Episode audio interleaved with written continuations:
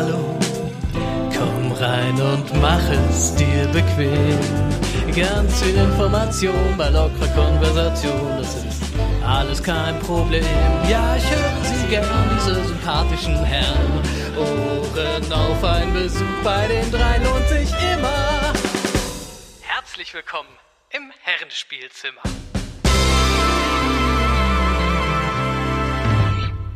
Hallo liebe Community und herzlich willkommen im Herrenspielzimmer, Ausgabe 75 und irgendwie immer, wenn ich auf den Aufnahmebutton drücke, muss ich husten, ich weiß auch nicht. Ich habe so eine Allergie wahrscheinlich. Ihr Lieben, ja, Herrenspielzimmer ähm, ist natürlich ein Name, der äh, äh, verpflichtend ist und ähm, äh, ja, ist ja auch eine eindeutige Aussage eigentlich. Trotzdem wird immer wieder kritisiert, dass wir zu wenig Damen hier im Herrenspielzimmer haben. Ähm, ich glaube, was hatten wir? Zwei? Ich weiß es gar nicht. Auf jeden Fall haben wir heute eine ganz tolle, interessante Dame dabei, die ich ähm, auch schon ein bisschen länger kenne, die mir in letzter Zeit sehr viel geholfen hat mit ihrer, mit ihrer Rat und Tat. Und ähm, die auch, ich glaube, auch für euch eine interessante, äh, in Anführungsstrichen, Karriere hinter sich hat. Denn, äh, ja gut, das wird sich gleich selber erzählen. Lynn, schön, dass du da bist. Hallo, freut mich. Dankeschön für die Einladung. Und jedes Mal diese Stimme, ne? Der hat so eine angenehme Stimme. Ah, ja, irgendwann, Dankeschön. irgendwann muss ich noch mal mein Hörspiel einbauen, das hilft nichts. Ähm, Sehr gerne. Enkles ist auch da, aber Enkles ist im Stress, weil der ist gerade in einem Lost Ark Raid und kommt da irgendwie nicht raus. Hi Clays und äh, gefangen. bericht, bericht uns mal von der Front. Was, was geht bei dir? Es läuft hervorragend, dieser Try bisher. Aber ja, Lost Ark, hab's eben schon kurz erklärt. Ähm, die haben eigentlich ein sehr gutes System, weil man, jedes, äh, also bei Random-Gruppen hast du ja immer das Problem, dass die Leute einfach rauslieben, wie sie bockig sind. Ja. Und das ist ja eine Sache, die immer kritisiert wurde. Und Lost Ark hat das halt so geregelt, dass eine Mehrheit äh, der Leute für den Abbruch des Raids stimmen muss. Ähm, wenn das allerdings nicht die Mehrheit tut, kommst du halt auch nicht wirklich raus. Aber du hast auch, du hast auch noch nie probiert, einfach irgendwie rauszugehen mit deinen Kumpels, weil ihr ja gesagt hat, komm, bringt eh nix. Na, das sind ja nicht mal Kumpels. Ach Das so. ist ja wirklich eine komplette Random-Gruppe Ah, ja. hier. Und ah ja, du kannst halt rausgehen, aber dann, also wenn du es zu oft machst, kriegst du definitiv irgendwann eine Sperre. Das ist also wohl nicht so zielführend. Okay. Und ähm, Du bist sowieso Raid-technisch aktuell, Entschuldige, dass ich unterbreche, Raid-technisch sehr aktiv. Ja. Ich habe mal wieder deinen Stream geguckt und da hast du mit deiner Community geradet. Das sah sehr spaßig aus, ehrlich gesagt. Oh Gott, oh Gott. Ja, ähm, ja. ist einfach Ähm, gerade gewiped. Ja, ich habe uns fast gerade gewiped. Ich habe nämlich gemeint. ähm, in der Damage-Stop-Phase. Egal. Ähm, nee, das ist, wir, wir reden, also es gibt ja nicht so viel zu reden. Also es gibt die, die richtigen Raids sind ja noch nicht drin, ne? Die kommen ab nächsten Monat, äh, nächste Woche kommt vielleicht, nächsten Monat kommt Command- vielleicht der Commander. erste. Ja, Legion Commander, Legion Commander. kommt dann. Mhm. Das wäre dann der erste richtig große Raid. Aber Argos ist ja das, was wegen den Shitstorm für Lost Ark, der ist für den Shitstorm verantwortlich, weil der so weit oben ist und man da, da, da irgendwie keiner hinkam, ähm, Item-Level technisch. Hast du letzte Woche Und erklärt. der ist aber ja. auch kein richtiger Raid. Also Okay. es ist nicht so. Das ist schon gut machbar mit äh, Random-Gruppen und Co. Der ist. Aber das ist wolltest du nicht Account, eigentlich auf TFT wieder zurückswitchen? Weil jede Woche, ich habe wirklich diese Woche öfter in deinen Stream reingeguckt und du hast immer Lost Ark gespielt. Das ist eine Sucht, du kommst da Ja. nicht los von, ne? Nee, jetzt nicht mehr. Und, Also ähm, jetzt wieder nicht mehr. Letzte Woche war ich ein bisschen down. Da Ah, ja. hatte ich ein bisschen die Lust verloren, habe ich dir erzählt gehabt. Genau. Und jetzt ist die Lust aber wieder eigentlich schon wieder da. Jetzt habe ich halt den ersten Alt auf, also den ersten Twink, Smurf, was auch immer. Ja. Auf Tier 3 auch und hast so viel zu tun. Ja, zwei Charaktere auf dir drei. Hör mal, ähm, aber Viewer-technisch ist eine Katastrophe für dich. Ich, ich sag's mal, ich, das ist, Ja. soll jetzt nicht fies sein, weil das letzte Mal, als ich Nee, reingeguckt hast du 75 Sag ich Viewer. Ähm, Naja, holla die Wald. nicht normal. Nee, das ist nicht nochmal, okay. Da hab ich gedacht, was ist denn jetzt los hier? So schlimm ist es nicht. Okay, okay, Ähm, okay. Ähm, also, du bist wieder motiviert. Du raidest Ja. fröhlich mit deiner Community und mit Randoms. Und äh, Ja, die- TFT ist erstmal in Hinsicht. Ja. wir haben halt nicht genug Leute auf dem Level bisher. Wir haben jetzt vier Leute auf dem Level, aber wir, wir sind halt nicht so abgestimmt sozusagen, weil die einen hatten schon die ID die Woche und so weiter. Aber ab nächste Woche können wir dann wahrscheinlich wirklich alles auch wieder intern raiden. Und ansonsten machen wir halt, unsere Leute sind halt ganz unterschiedlich, wie bei dir. Bei dir wäre es ja auch so, ne? Also einige sind halt super tryhard, Ja. einige sind ein bisschen langsamer. Und ähm, wir, ich habe halt als, ne, also mit, ich, ich, wir können halt ziehen, so Leute, die ein bisschen niedriger sind, die ziehen wir halt durch den Content, den sie gerade machen müssen. Ähm, aber wir haben auch Progress-Sachen sozusagen, das sind dann halt die Tier 3 Sachen, die wir mit den Tryhards sozusagen machen, ne? Okay. Ja, ist ganz lustig. Aber man macht natürlich trotzdem, also es ist eher Farm, ne? Es ist alles eher Grinden für, für die großen Raids in der Zukunft. Na gut, aber wenn es dir Spaß macht und du motiviert bist, was will man mehr eigentlich, ne? Und das klingt ja so. Gut. Ja, ja, wieder. Dann- also es geht immer mal hoch und runter. Man ich habe auch ein bisschen viel gespielt. Ne? Ich bin jetzt bei 500 Stunden. Nice. Gut, In dann würde ich sagen, Wochen, hm, dann würde ich sagen, raidest du mal äh, multitasking-mäßig irgendwie das Ding zu Ende und ich quatsch mal ein bisschen mit der Lynn. Ist wahrscheinlich sowieso, kannst wahrscheinlich eh nicht viel zu sagen, aber ne, wenn du willst, grätsche gerne dazwischen. Lynn, ich bin anwesend. okay. Ähm, was ganz spannend an dir ist, ist, dass du auch so eine, ja, wie, wie nennt man das, so ein bunter Hund bist und unglaublich viele Sachen gemacht hast, äh, Ja. wie ich ja auch. Ähm, von daher finde ich das eigentlich ganz sympathisch. Ähm, Mhm. Du warst, wenn ich das, also ich versuche das jetzt mal zusammenzufassen, du warst früher selber YouTuberin oder Content Creator auf jeden Fall für Schminktutorials, stimmt das? Ja, genau. 2008, da hatte ich einen der ersten deutschsprachigen YouTube-Kanäle im, im Beauty-Make-up-Bereich gestartet, mehr aus einer Laune heraus. Da habe ich dann so Maskenbildnerei gemacht. Mein erstes virales Video war ein Make-up aus Tanz der Vampire, dem Musical. Und das wurde dann ein wenig bekannter, das hat dann Zugkraft bekommen. Und 2013 habe ich mich gegen eine Karriere als Vollzeit-YouTuberin entschieden. Dann bin ich der Plattform und äh, so ihren Nachfolgern in den Socials hinter den Kulissen aber treu geblieben. Genau. Ähm, du, ja, äh, ich sage, ich, wenn ich über dich rede und irgendwie irgendwas zitiere hier im Podcast, was du mir ähm, mit auf den Weg gegeben hast in Bezug auf den YouTube-Algorithmus, so, dann, Mhm. dann plapper ich immer so dahin, du hast eine eigene Agentur. Ähm, ist das so? Vielleicht, äh, was machst du jetzt aktuell beruflich? Aktuell ähm, bin ich freie Medienproduzentin und das Ganze schon seit 2009. Davor habe ich da ähm, lange bei Giga gearbeitet, in Düsseldorf, Berlin, Köln. Daher kannte ich dich zum Beispiel auch schon. Anfangs in der Webproduktion, dann für die Programmleitung und dann in der Redaktion bis zur Einstellung des Sendebetriebs 2009. Und danach habe ich mich dann freiberuflich gemacht in dem Bereich Medienproduktion und habe eine Art Kreativbüro oder Kollektiv mitgegründet. Und im Rahmen dieses Kollektivs berate, konzipiere und realisiere ich für und mit Unternehmen unterschiedlicher Branchen Social-Media-Inhalte und Strategien. Das ist so mein Spezialgebiet. Das ist ja eigentlich ganz spannend. Also, ähm, dankenswerterweise, also dein Lebensgefährte ist ein langjähriges Community-Mitglied äh, von mir. Lustige Anekdote.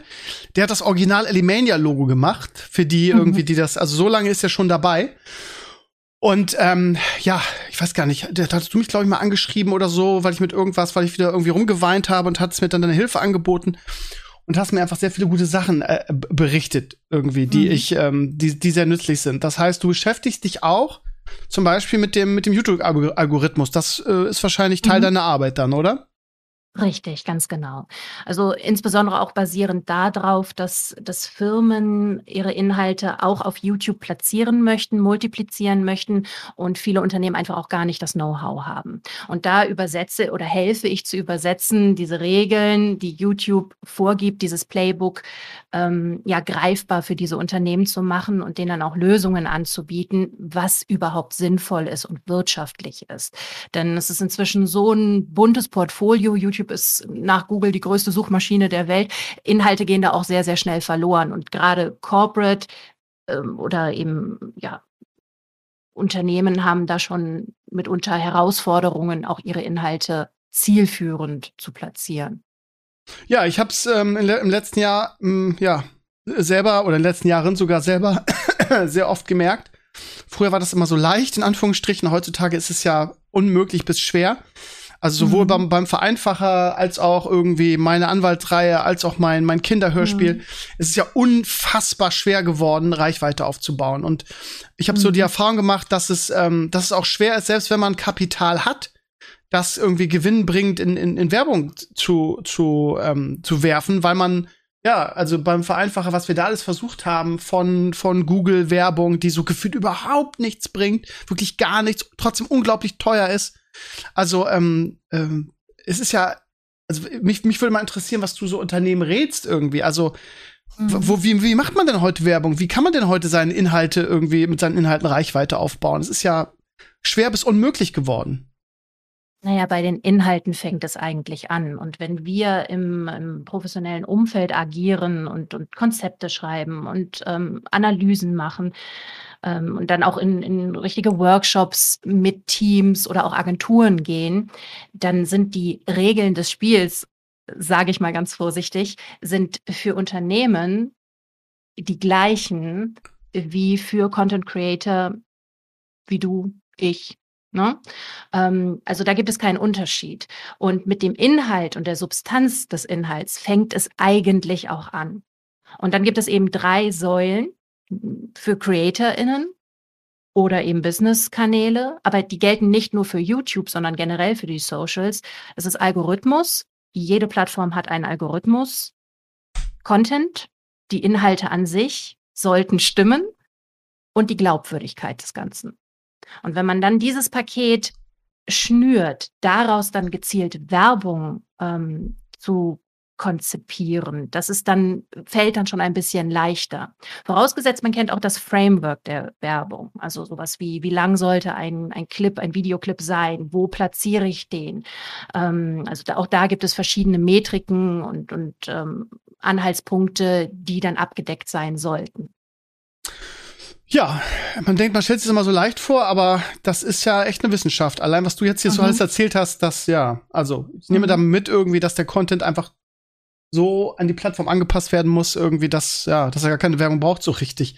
Also, meine genau. persönlich, also wenn mich Leute von uns fragen mich immer Leute, ja, also keine Ahnung, sei es der Kollege irgendwie bei mir im Lehrerkollegium, der irgendwie so ein kleines Möbelgeschäft oder so, so ähm, ähm, Designer Tische baut, der hat gefragt, ja, Stevie, wie machen wir denn Werbung eigentlich? Was, was bietet sich denn an?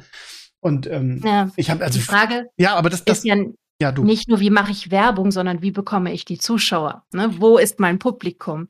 Und ähm, das sind eigentlich äh, zwei Fragen, die man sich da anfangs dann stellt. Einerseits, was möchte YouTube von mir? Da wieder der Stichwort Algorithmus, Schrägstrich Werbealgorithmus.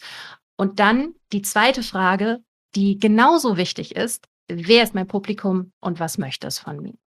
Also damit fängt es fängt es eigentlich alles an zu laufen. Und dass man sich eben auch sehr hineinversetzt, wo wird mein Inhalt gesehen? Ähm, wer ist mein Zuschauer oder meine Zus Zuschauerin? Also das sind schon, sind schon wichtige Fragen, die man sich, bevor man überhaupt mit dem ersten Video startet, stellen sollte. Zumindest im, im Corporate-Bereich, wo es dann natürlich auch um Geld und Budgets geht. Dass das nicht so, genau wie du sagst, dass das alles nicht so verpufft.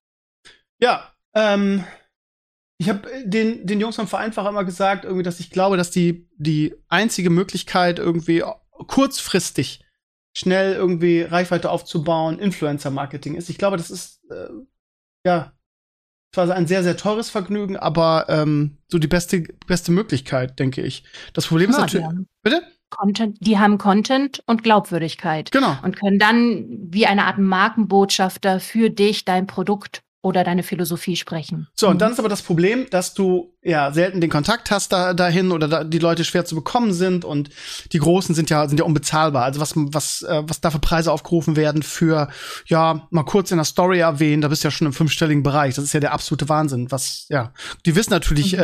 äh, ja, die wissen natürlich, was die, was ihre Werbung wert ist. Ne? Also mit wenn du sagst, keine Ahnung, ich habe 1000 Euro und möchte da da mit Werbung machen, da keine Ahnung, da jemand zu finden, der der Mehrwert bietet, ist ja gar nicht so einfach. Ne? Das stimmt. Also auch im Bereich Influencer Marketing, wobei ich das Wort Influencer, Influencerin nicht so gerne mag, tatsächlich. Ich spreche lieber von CreatorInnen. Mhm. Ähm, ist es auch immer schwieriger, die richtigen Leute an den Tisch zu bekommen und mhm. dann zu matchen zu den Unternehmen oder zu dem Produkt. Denn ähm, du hast völlig recht. Die Honorare äh, steigen, die Leute sind sich ihrer Reichweite bewusst und auch, dass die einen Wert hat. Ähm, da stecken ja oft Jahre dahinter, wo Leute ihre Präsenz aufgebaut haben. Das kommt ja nicht von nichts. Und wenn sie dann für jemanden sprechen oder werben, sollte das irgend, irgendeine Form von Gegenwert dann natürlich haben. Nichtsdestotrotz, wenn man die richtigen CreatorInnen findet und mit den Marken zusammenbringt, manchmal profitieren auch die wiederum von dem Produkt oder dem Unternehmen. Also na, auch da hat man dann Möglichkeiten und Spielraum. Nur dieser Prozess, genau wie du sagst, der ist langwierig. Dann gibt es einerseits Influencer-Agenturen, da gibt es ganz, ganz viele, die auf unterschiedlichste Arten arbeiten. Da wird es ja noch teurer, weil du nämlich die Agenturen auch mit bezahlen musst. Provision, ganz ja. genau. Deswegen spreche ich, auch, spreche ich oder sprechen wir bei uns ähm, nicht von Agentur, denn wir haben dieses klassische Agenturmodell nie gefahren. Also wir wollten nie 10, 20, 30 Festangestellte, die dann auch durchfinanziert werden müssen, sondern wir kommen immer ganz gezielt interdisziplinär. Ähm, das können Teams von fünf sein, das können Teams von 15 sein und da drin können auch CreatorInnen sein. Ähm, kommen wir dann gezielt maßgeschneidert auf ein Projekt, auf einen Kunden oder eben einen Partner äh, zu, der auf uns zukommt und anfragt, ob wir ihn unterstützen dürfen oder können. Mhm. Okay.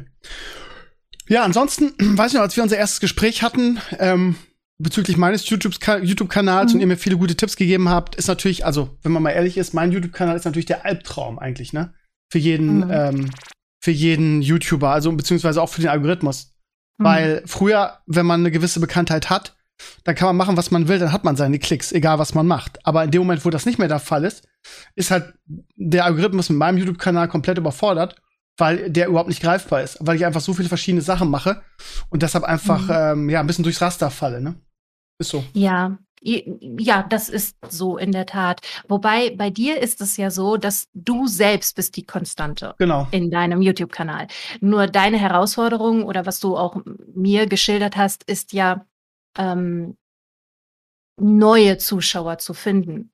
Und in der Regel ist es so, wenn man neue Zuschauer ähm, adressiert, die schauen sich ein Video oder abonnieren einen Kanal, schauen sich ein Video an oder abonnieren einen Kanal für ein bestimmtes Thema oder aus einem bestimmten Grund. Ähm, beispielsweise der 3D-Druck. Ja. Super interessant aufbereitet. Und in dem Moment, die Zuschauer, die jetzt darüber zu deinem Kanal finden, erwarten im Grunde auch diesen Content am besten Woche für Woche.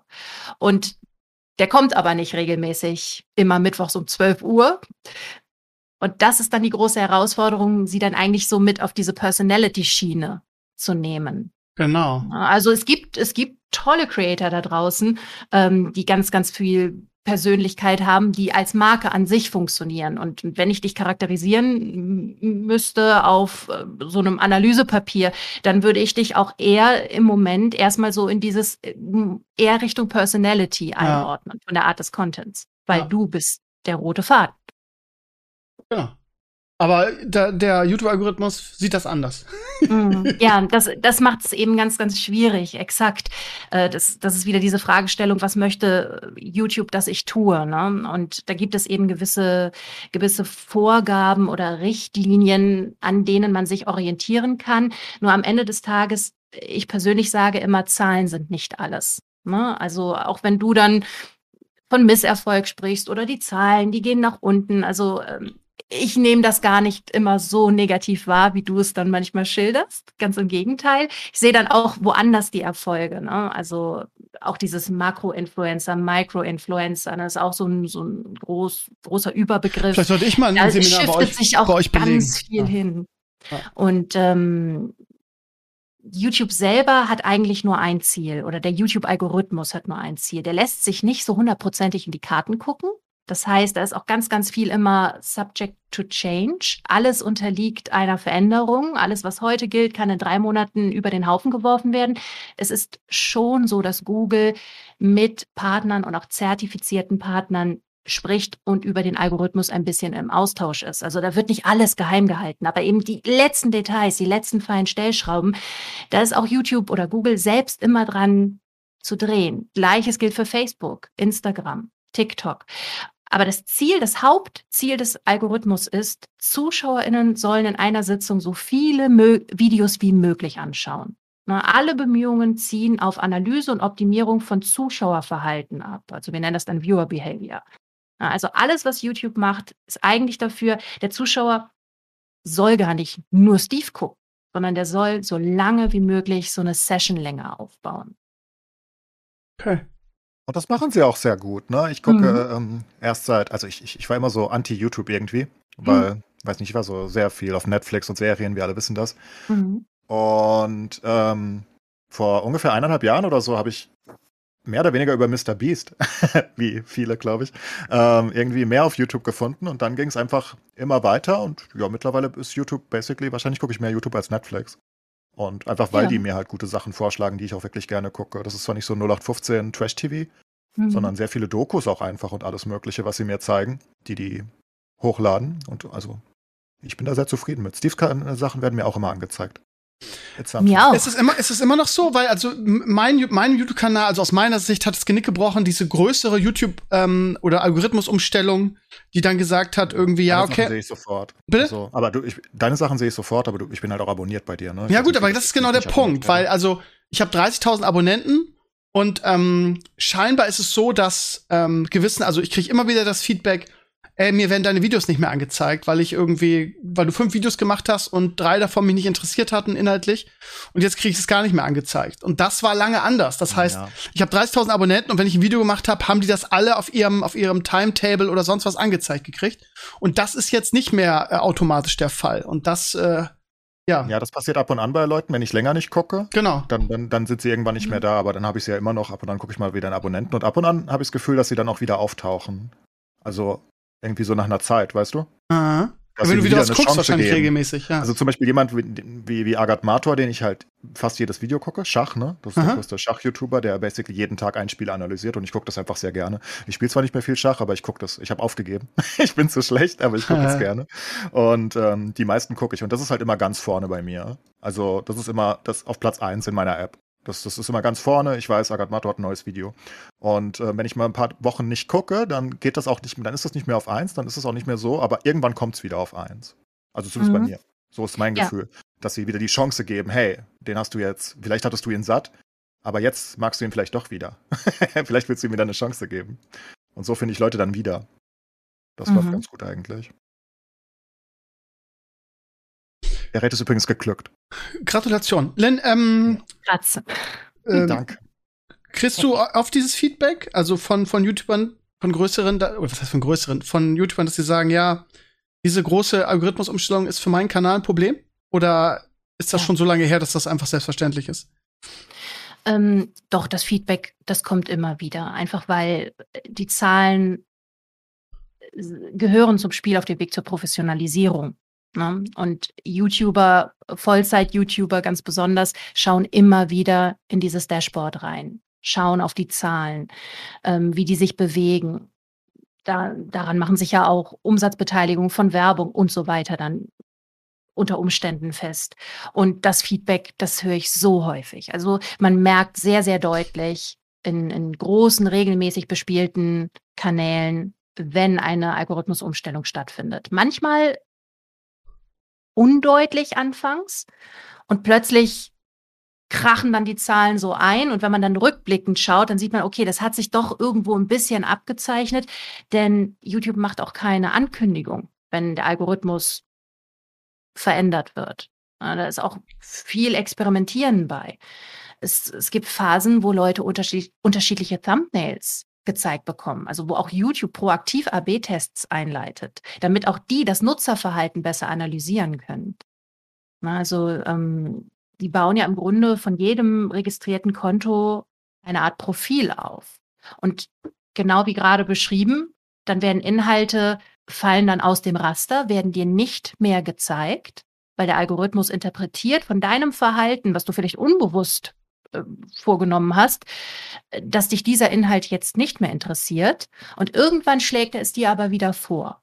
Ne? Das ist äh, dieses, dieser ganze Algorithmus funktioniert ja auch aus einer Schnittmenge von allen Usern, die YouTube nutzen, von deren Nutzerverhalten. Genau meine Erfahrung. Also die kommen Mhm. immer wieder irgendwann nach einer Mhm. Zeit und aber nur kurz. Wenn ich dann wieder nicht klicke, dann sind sie wieder zwei Monate weg. Wenn ich klicke, Ganz sind sie genau. dann am nächsten Tag da. Genau. Das ist so, wie es funktionieren soll. Was ich ähm, gehört habe für YouTube, ich, ich habe ja gar keine Ahnung, also ich mache ja selbst keine Videos oder so großartig, aber was Mr. Beast, glaube ich, Veritasium wiederum gesagt hat, ist, mh, was viele große YouTuber mittlerweile machen, ist mehrmals ihre Titel und Thumbnails changen, wenn sie merken, ein Video underperformt. Ja. Das macht Mr. Beast im ganz großen Stil, weil er Mhm. denkt, dass der Titel wäre gut oder das Thumbnail ist gut und dann change das, wenn er merkt nach der ersten Stunde, "Hm, das hat ein Mhm. bisschen zu wenig. Ja, es gibt drei Kennzahlen in dem Analyseboard, in dem Dashboard von YouTube, die für einen Creator oder einen Kanal, ich spreche jetzt mal von einem Kanal, wichtig sind. Das ist die Klickrate, die Click-through-Rate, die Watchtime, also Wiedergabezeit und die Retention, das ist Wiedergabedauer oder auch Zuschauerbindung. Und diese drei Zahlen, ähm, die stehen in, in Verbindung miteinander. Alles beginnt, jedes Video beginnt mit der Klickrate für den Algorithmus. Sprich, jemand sieht ein Thumbnail und Titel und klickt, also startet das Video. Das ist ja der Schritt eins. Ein Video fängt ja außer in dieser Vorschlagsliste nicht von alleine an zu spielen. Und da sind eben wichtig Thumbnail und Titel, genau wie gerade gesagt. Thumbnails sollten die Geschichte des Videos erzählen möglichst in einem Bild. Da kann man mit Splitscreen arbeiten. Da gibt es ganz viele ähm, raffinierte Leute, die, die schon verschiedenste Thumbnail-Layouts, sage ich mal, entwickelt und getestet haben. Und der Videotitel, vor einigen Jahren hieß es noch, der sollte Keyword optimiert sein, also für die Suche optimiert sein oder optimiert werden mittels relativ unattraktiver Keywords. Und heute, aufgrund der Umstellung auch im Algorithmus, setzt man beim Texten davon eher auf emotionale Klickanreize. Die Keywords brauchen nicht mehr so im Fokus stehen, aus dem Grund, dass A, die Videos, die Audiospuren inzwischen maschinell ausgelesen werden können, also automatische Untertitelung. Das heißt, der Algorithmus versteht, was in dem Video gesprochen wird. Eine Bilderkennung erkennt ungefähr, was, worum es in dem Video geht.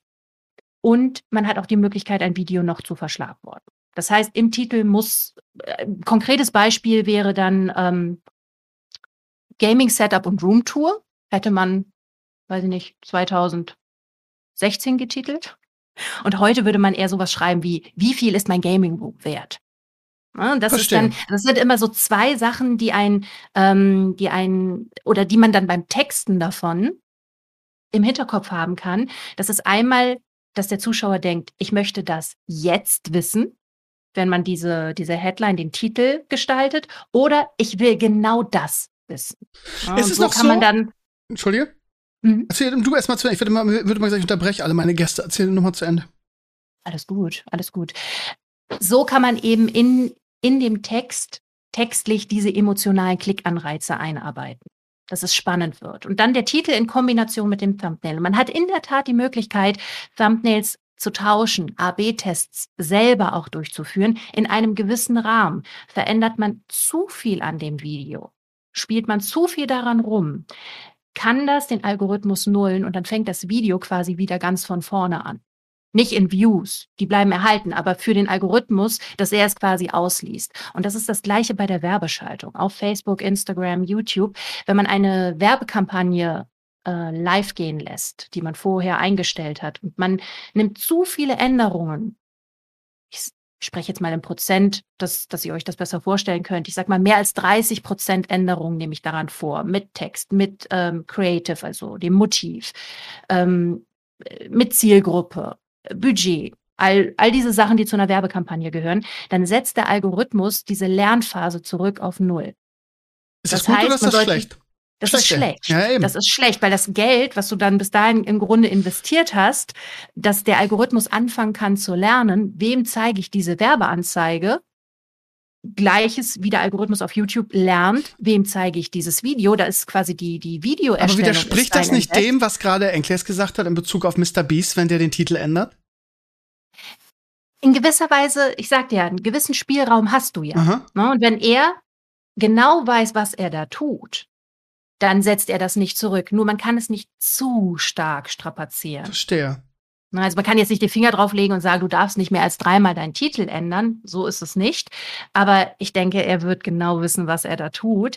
Und genau mit diesen Sachen kann man eben diese, ja, diese, diese erste wichtige Phase, wenn ein Video hochgeladen wird, spricht man auch so von den, die ersten ein bis zwei Tage sind die wichtigsten für diese zukünftige Ausspielung des Videos, ähm, kann man das noch positiv in die richtige Richtung lenken. Doch was man schon daran merkt, ist, dass man sich schon bei der Konzeption des Videos Gedanken machen muss. Und ich kenne kaum einen Vollzeit-YouTuber, der nicht mit einem Skript arbeitet inzwischen. Das heißt, das Video, damit meine ich nicht, dass der Teleprompter nicht zwangsläufig. Viele tun das und machen das so wunderbar, dass es herrlich natürlich rüberkommt. Aber was die eigentlich haben, bevor die ein Video drehen, wissen die, wie so ein Storyboard beim Film schon, das muss drin sein, so fängt es an, da ist der Höhepunkt, das Video soll maximal so und so, so und so viel länger haben. Also die gehen schon sehr, sehr genau dran. Das heißt, die Vorbereitung auf so ein Video, das ist unsichtbar für uns.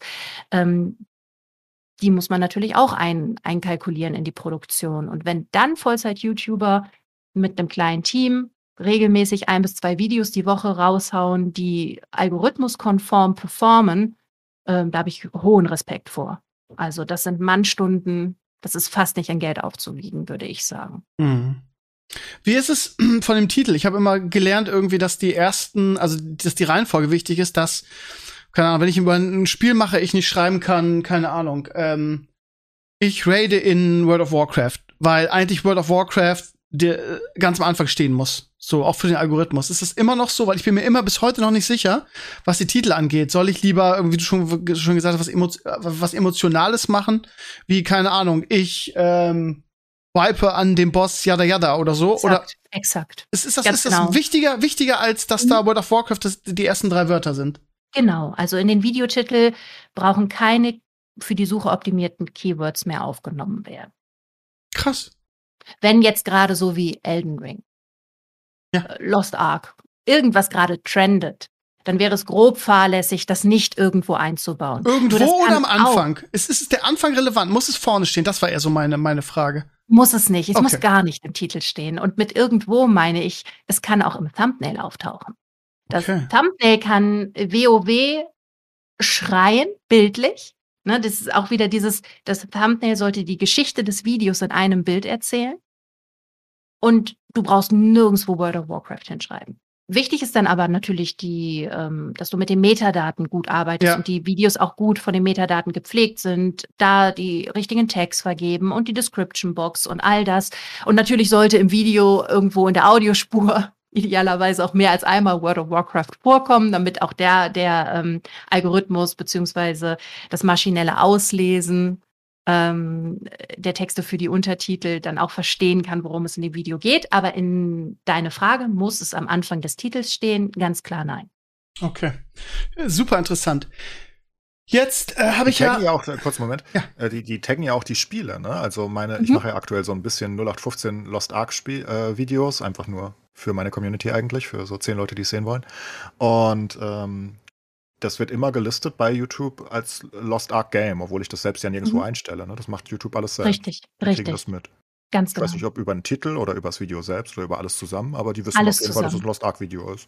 Alles zusammen. Und dann gibt es noch sogenannte, ich nenne es mal ähm, Quality Rater. Das sind dann einerseits ist das Algorithmus oder Software basiert, so ist das richtiger. Andererseits sitzen auch wirklich noch äh, physische Personen in den USA oder in Irland, die auch immer wieder Videos durchschauen. Ne? Die haben dann so, so viele Sekunden Zeit und, und klicken, ja, das Video entspricht den Kriterien. Also es wird, es gibt auch immer noch den Hauch einer menschlichen Komponente, die das beurteilt. Nur als ich zum Beispiel damals mit YouTube angefangen habe, 2008, da gab es wirklich noch eine Redaktion und die saß in Irland. Da waren drei Personen, zwei oder drei Personen 2008, die jeden Tag die Startseite von Hand befüllt haben. Und das Spannend. waren damals nämlich auch die Partnermanager. Das waren dann die Leute, wenn du damals auf der Startseite warst, ach, was war das für eine Zeit, ähm, die Außenseiter, Hair Tutorial, ne, so das, das waren alles die Leute, mit denen ich damals angefangen habe. Und äh, das war jeden Tag war irgendeiner von uns auf der Startseite und dann wurdest du, wenn du das erste Mal auf der Startseite warst, eingeladen zum Partnerprogramm. Und das war dann für dich so ein bisschen der Ritterschlag, weil ab dem Moment konntest du mit den Videos über diese Umsatzbeteiligung Geld verdienen. Nur dieses äh, Bestücken der Startseite, das war wirklich händisch. Da gab es noch gar keinen so ausgefeilten Algorithmus. Also das ist wirklich alles eine Entwicklung der letzten, ich sag mal, grob zehn Jahre. Spannend. Macht Twitch übrigens immer noch so. Also ähm, das Händische. Du kannst dich basically bei Twitch als Partner bewerben, wenn du Mhm. irgendwelche speziellen Streams hast oder speziell, was weiß ich, ein neues Spiel release und du willst dann auf der Startseite sein und dann, dann, dann, naja, das darfst du einmal alle sechs Monate machen oder so. Mhm. Und ansonsten genau. in der Nacht hat halt keiner diese Zeiten, weil keiner diese Zeiten will. Und da Mhm. werden dann halt random Partner angezeigt, die irgendwie gerade performen oder so. Genau. Aber das genau. meiste ist auf der Twitch-Startseite immer noch komplett von den Partnermanagern eingebaut. Mega spannendes Thema, mit dem ich mich gerade sehr, sehr viel beschäftige, ähm, ist einfach Stream und auch der Wechsel von Twitch zu YouTube. Einiger große, äh, große Streamer, die ja rüber gewechselt sind tatsächlich und eben was YouTube gerade hinsichtlich Live-Content macht. Also die Videotrends 2021 schräg, Schrägstrich 22, wenn man das so sagen kann, das ist Live Short und Social.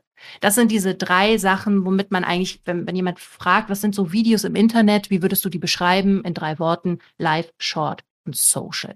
Und da springt natürlich YouTube jetzt mit Live, mit dem Livestreams und auch den YouTube Shorts ganz stark auf und ähm, holt da auch deutlich auf. Ne? Also es ist, es ist sehr, sehr, sehr, sehr spannend dahingehend, äh, wenn man jetzt auf YouTube einen Kanal startet, was kann ich tun, dass mein Inhalt gefunden wird? Und da gibt es eben eigentlich zwei Formulierungen, die auch wieder ein bisschen das Spiel auf YouTube äh, darlegen.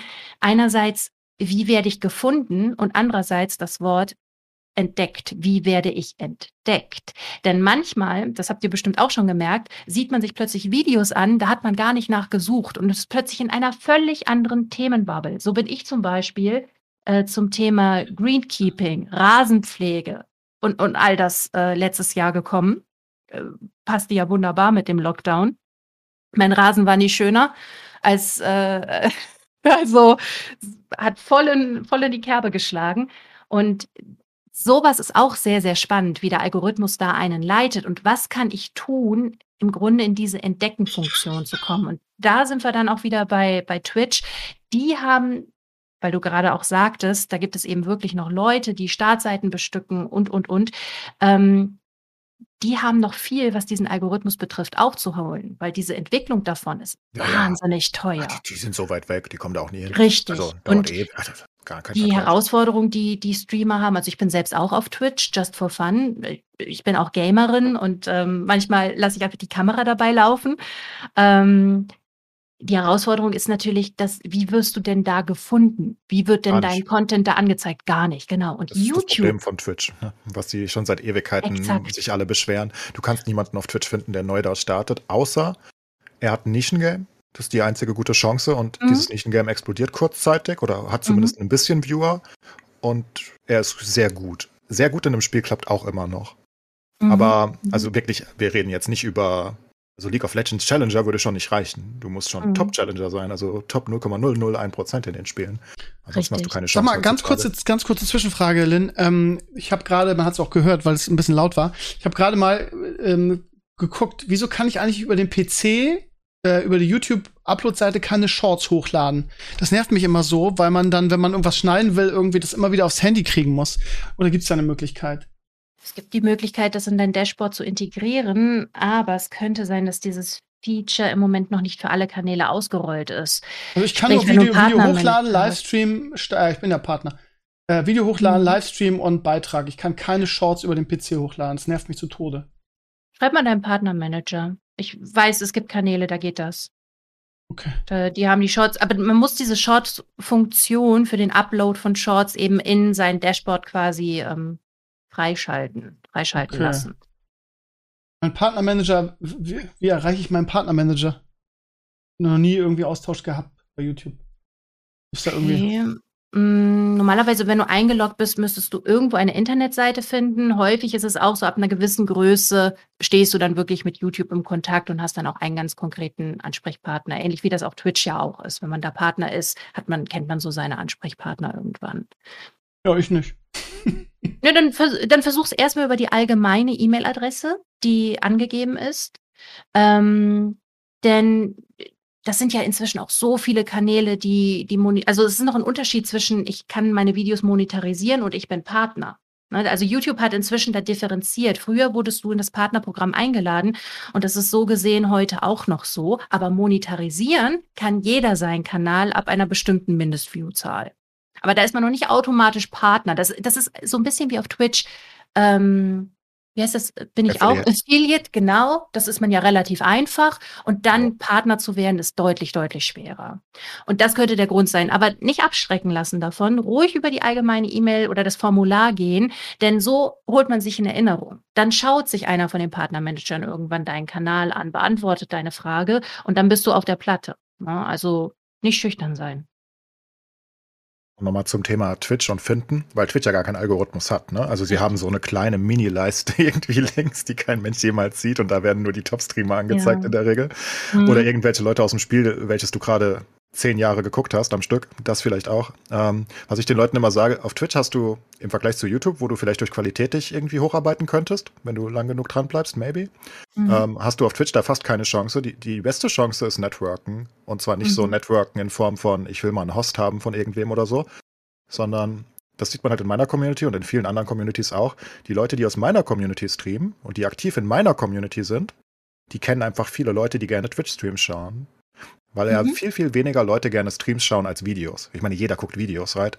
Weil jeder Fernsehen guckt. Also irgendwas findest du schon auf YouTube. Aber es gibt nicht so viele Leute, glaube ich, die Livestreams gucken. Also Gaming-Livestreams. Das ist schon eine deutlich kleinere Gruppe. Und wenn du halt bei einem Streamer Mod bist oder wirklich deep in der Community drin bist, dann kennst du einfach irgendwann 20, 30 Leute, ähm, die gerne Streams gucken, obviously, weil sie ja auch da sind. Und bei mir merkt man das halt von den Leuten, die aus meiner Community streamen, weiß nicht, die haben immer ihre 10, 15 Viewer, was ja ein ganz guter Start auf Twitch ist. Ist gar nicht so leicht hinzukriegen, ne? Also irgendwie mhm. 99% der Leute haben unter 5 Viewer auf Twitch. Ist so. Und ähm, die haben halt die Viewer und das sind halt einfach die gleichen aus Communities, die sie kennen. Und das klappt dann deutlich besser. Das ist, glaube ich, der beste Tipp, den es auf Twitch gibt, lustigerweise, weil alles andere ist. Oder du bist halt einfach ein Gott in einem Spiel. Das ist die andere Option. Das ist wirklich so. Doch das, äh, auch dann wird es sich rumsprechen. Ne? Also da geht es über Empfehlungen. Schau da mal rein. Der spielt super, super gut. Ne? Also wenn du nichts für dich machst auf Twitch, wenn du keine Werbung für dich machst in gewisser Weise, dann findet dich niemand. Und Werbung kann eben auf Twitch so aussehen, dass man auf Instagram aktiv ist, dass man auf YouTube, dass man einen YouTube-Kanal hat. Und dann ist diese ganze Strategie, dass man ganz viel diversen Content hat, der die Hauptdestination Twitch hat. Und das ist unglaublich schwierig. Und da ist YouTube jetzt sehr, sehr, sehr, sehr spannend, weil die haben die Community, also die, die, die Userzahl, aktive Nutzer, die haben den Algorithmus, die haben jetzt die Kurzvideos und die haben mit Live jetzt auch ähm, das Streaming, also das abgedeckt mit YouTube Live. Und, und sie haben besseren und Player. sie haben den besseren Player, ganz genau. Und sie haben eben auch ähm, diese Community, die interagiert. Also sie sind ein indirektes Social Network. Und mhm. das ist jetzt sehr, sehr, sehr spannend, glaube ich, von der Entwicklung. Damit will ich auf gar keinen Fall sagen, Twitch macht morgen zu. Ich persönlich bin ein Riesenfan von Twitch, weil ich die Leute da so mag. Ne, weil ich habe da ganz viele alte Kollegen wiedergefunden. Ähm, dann war ich mal zu Gast in einem Stream von äh, Florian Kamold zum Beispiel, von Giga mit Tim Feldmer zusammen, auch von Giga. Dafür liebe ich Twitch, diese Community. Und ich möchte da, ich würde jetzt gar nicht anfangen, auf YouTube irgendwie zu streamen. Nur jemand, der schon einen YouTube-Kanal hat, der überlegt ja, was kann ich machen, dass ich halt immer weiter entdeckt werde und wie baue ich vor allem eine treue Community auf? Also wie kann ich diese neuen Zuschauer auch in Community-Mitglieder verwandeln?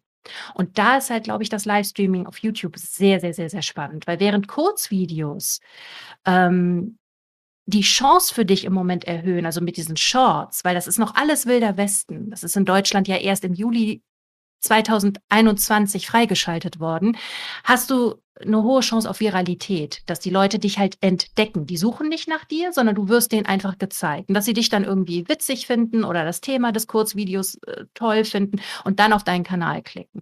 Aber mit den Livestreams, da hat man dann die Möglichkeit, eine richtige Bindung und den Austausch und die Interaktion mit dem Publikum zu vertiefen. Und das sind dann wiederum die Leute, die, die dich in den ersten, ja, ich sage jetzt mal 48 oder 72 Stunden, wenn du ein neues Video hochgeladen hast, dann auch wirklich tragen, weil die sich, weil die an dir interessiert sind und an dem, was du tust und das dann eben auch sehen möchten. Und ich glaube, das wird eine ganz, ganz spannende Entwicklung und vielleicht auch weniger jetzt auf YouTube zentrisch von meiner Seite aus betrachtet, sondern generell das Thema Livestream. Instagram Live ist auch ein Riesending. Mache ich selber auch. Ähm, Facebook hat ja auch so eine Live-Funktion. Also das wird auch für Unternehmen ganz, ganz spannend. Ne? Live bei Live-Shopping, sage ich mal. Auch das ist schon da. Da werden nach und nach immer Features freigeschaltet, beispielsweise auf Instagram und Facebook, die das dann Anbietern oder, oder Marken, Unternehmen, die Produkte vertreiben, dann auch erleichtert.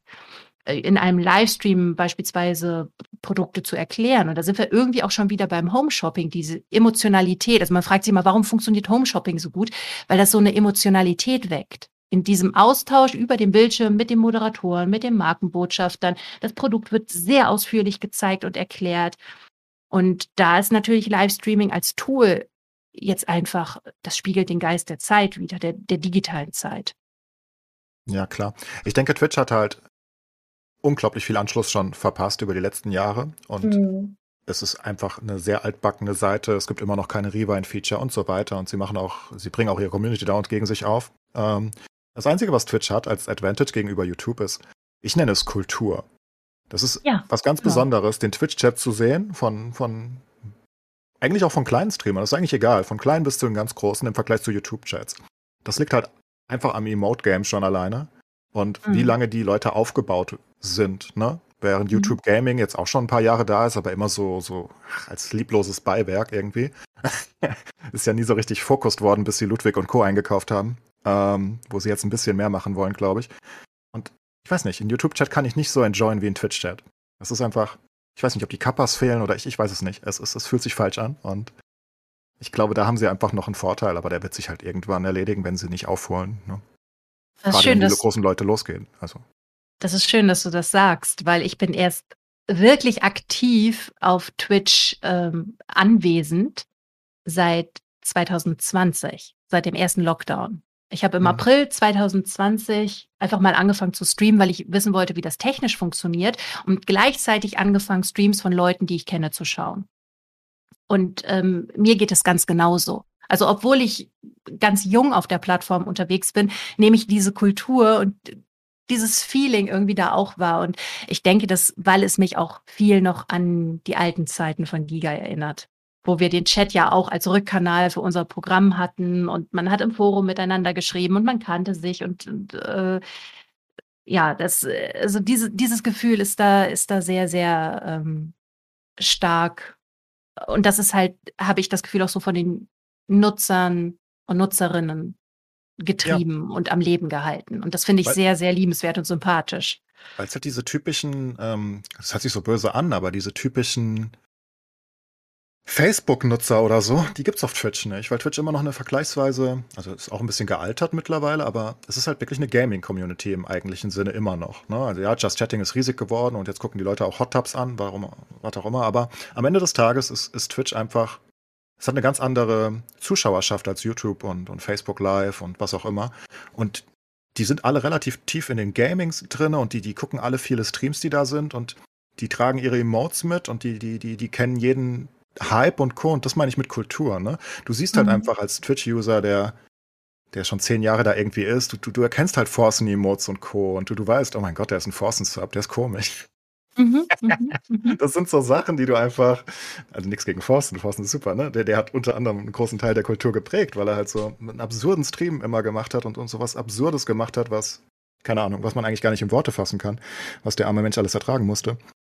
Und deswegen ist Twitch so besonders, weil weil es halt so gewachsen ist über viele Jahre und, und die Community, denke ich, einfach mehr Core ist. Ich kann das nicht mhm. anders ausdrücken. Es ist nicht mhm. so, ich gucke mal einen Stream, sondern der typische Twitch-Zuschauer, der, der ist viele Jahre bei einem Stream teilweise und der ist richtig, richtig engaged. Und guckt halt nicht, es ist halt auch der Unterschied, ne? Ich meine, der Zeitaufwand, die du mit einem Stream und die du mit einem YouTuber verbringst. Ich meine, beim YouTuber guckst du vielleicht, wie du selbst sagst, zwei Videos die Woche, wenn das ein guter ist. Und wie lang ist das? 20 Minuten die Woche dann? Ne? 10 Minuten ja. wollen die Videos, glaube ich, aktuell sein, so ungefähr. Knapp Lieber kürzer. Lieber ja, kürzer. Also der 10, ne? Trend, ja, der Trend geht sogar noch kürzer. Also okay, ähm, ja. das ist das, wo YouTube halt hin möchte. Und irgendwann werden die Creator auch sicher folgen. Ähm, ja, weil es cool ist. Ich, ich gucke ja. auch gerne kurze Videos an, weil, mhm. weil ich da nicht committe. So, wenn ich, wenn ich schon sehe, 28 Minuten, denke ich mir, pff, das ist das schon eine Dokumentation. Lang. Ja, ohne Scheiß, das ist aber lang. Währenddessen so sieben Minuten und ein Thema, was mich eventuell interessieren könnte, auch wenn es Clickbait sein könnte. Die sieben ja, Minuten gebe ich. Wo YouTube auch ein neues Feld aufgemacht hat, ähm, ist im Bereich äh, neuer, junger digitaler Journalismus. Also über das Funknetzwerk beispielsweise Kanäle wie Y-Kollektiv oder Steuerung F. Da sind die Videos 20 Minuten, 30 Minuten, manchmal sogar noch länger. Ne? Und äh, das ist okay. Denn Aber es auch Simplicissimus, der ganz kurze ja, macht. Das stimmt, das stimmt, das stimmt. Ähm, äh, da ist die Erwartungshaltung dann aber auch eine, eine andere oder ne, von, von mir als Zuschauerin, wenn ich so ein Video starte, dann weiß ich, da hängt das Öffentlich-Rechtliche dahinter. Das ist ein, auch ein Journalistenkollektiv, was jetzt an einer Geschichte recherchiert hat. Wir haben ja auch teilweise richtig, richtig ausführlich äh, recherchierte Geschichten und, und äh, Fälle, die sie da vortragen. Super interessant, weil man merkt halt daran, dass sie sich im Internet bewegen oder weil sie sich im Internet bewegen, ähm, sind die Wege ein bisschen kürzer, als würden sie jetzt einen Beitrag für das klassische Fernsehen, lineare Fernsehen, sage ich mal, schneiden. Ne? Und das ist natürlich auch eine Chance, die YouTube da in gewisser Weise bietet. Aber lange Videos sehe ich persönlich auch nur noch überwiegend oder in der Regel, sagen wir mal so. Nicht Ausnahmen bestätigen ja bekanntlich die Regel, aber in der Regel sehe ich solche langen Formate äh, nur in diesem journalistischen Bereich. Aber Steuerung F waren doch, waren das nicht die, die diese Kinderporno-Sache hatten? Unter anderem, Sie, ja. Das, das, fand ich richtig, ja, das war wirklich guter Journalismus. Das sollte mal im richtigen Fernsehen vielleicht besser sein. Mhm. Also das war, das war richtig, richtig gut, was sie da gemacht haben. Das hat mir. Mitunter also, werden die Inhalte dann auch haben, ne? für die Sendungen umgeschnitten und aufbereitet. Nur bei Sendezeit ist das so, der Beitrag kann dann vielleicht, ähm, weiß ich nicht, in, in einer Sendung auf ähm, ARD, ZDF, WDR, äh, wie auch immer, darf er dann vielleicht nur zehn Minuten maximal länger haben, während sie auf YouTube die ganze Geschichte erzählen können. Ne? Ja. Dadurch, ja. Dass, dass sie da nicht diesem, diesem starren Fernsehkonstrukt, sage ich mal, unterliegen. Und das ist, das ist interessant, weil äh, bei Giga, wo ich gelernt habe, und auch als ich ähm, Assistenz unseres Programmdirektors war, der vom klassischen Fernsehen kam, der hat viele Aspekte vom klassischen Fernsehen mit reingebracht und im Grunde unseren ganzen Laden auf den Kopf gestellt. Und manche Aspekte waren gut. Nicht alle, aber manche waren gut. Und das dann wiederum mit den Möglichkeiten des Internets und auch der technischen Entwicklung des Internets äh, und auch äh, Übertragungsraten und all das. Wir, wir haben es ja noch gemacht, bevor es eigentlich YouTube in Deutschland gab. Ähm, das irgendwie so miteinander schlau zu verknüpfen. Da konnten wir wahnsinnig viel experimentieren und ausprobieren. Und das war total spannend, das damals schon zusammenzuführen hinter den Kulissen und zu sehen, was funktioniert, was funktioniert für damalige Verhältnisse nicht. Und das sind ähnliche Entwicklungen oder ähnliche Dinge, mit denen sich auch jetzt das klassische Fernsehen beschäftigt, mit der Möglichkeit YouTube. Na, wo gibt es Synergieeffekte? Was können wir auf YouTube wirklich anders machen als im klassischen Fernsehen? Oder wie können wir das klassische Fernsehen vielleicht auch da ein bisschen anpassen? Dringend nötig, glaubt man, ne? Habe ich mhm. zumindest das mhm. Gefühl. Sag mal, mhm. wenn wir jetzt, also wir haben jetzt fast eine Stunde, ne, wie, wie viel haben wir? 50 Minuten ähm, so ein bisschen über alles Mögliche diskutiert. Lass uns noch mal ganz kurz irgendwie zu den Basics zurück. Also ich meine, es ist wirklich eine fiese Frage, aber falls da jetzt irgendjemand sehr motiviert ist, durch diesen Podcast irgendwie oder schon lange darüber nachdenken, einen YouTube-Kanal zu starten. Was würdest du denn so jemandem raten? Weil der ist ja jetzt mit diesen ganzen, was weiß mhm. ich, Watchtime und äh, also der hat wahrscheinlich kein Budget, sondern der will einfach, was weiß ich, einen Kanal über einen Handwerkerkanal starten. Was würdest du mhm. so jemandem raten?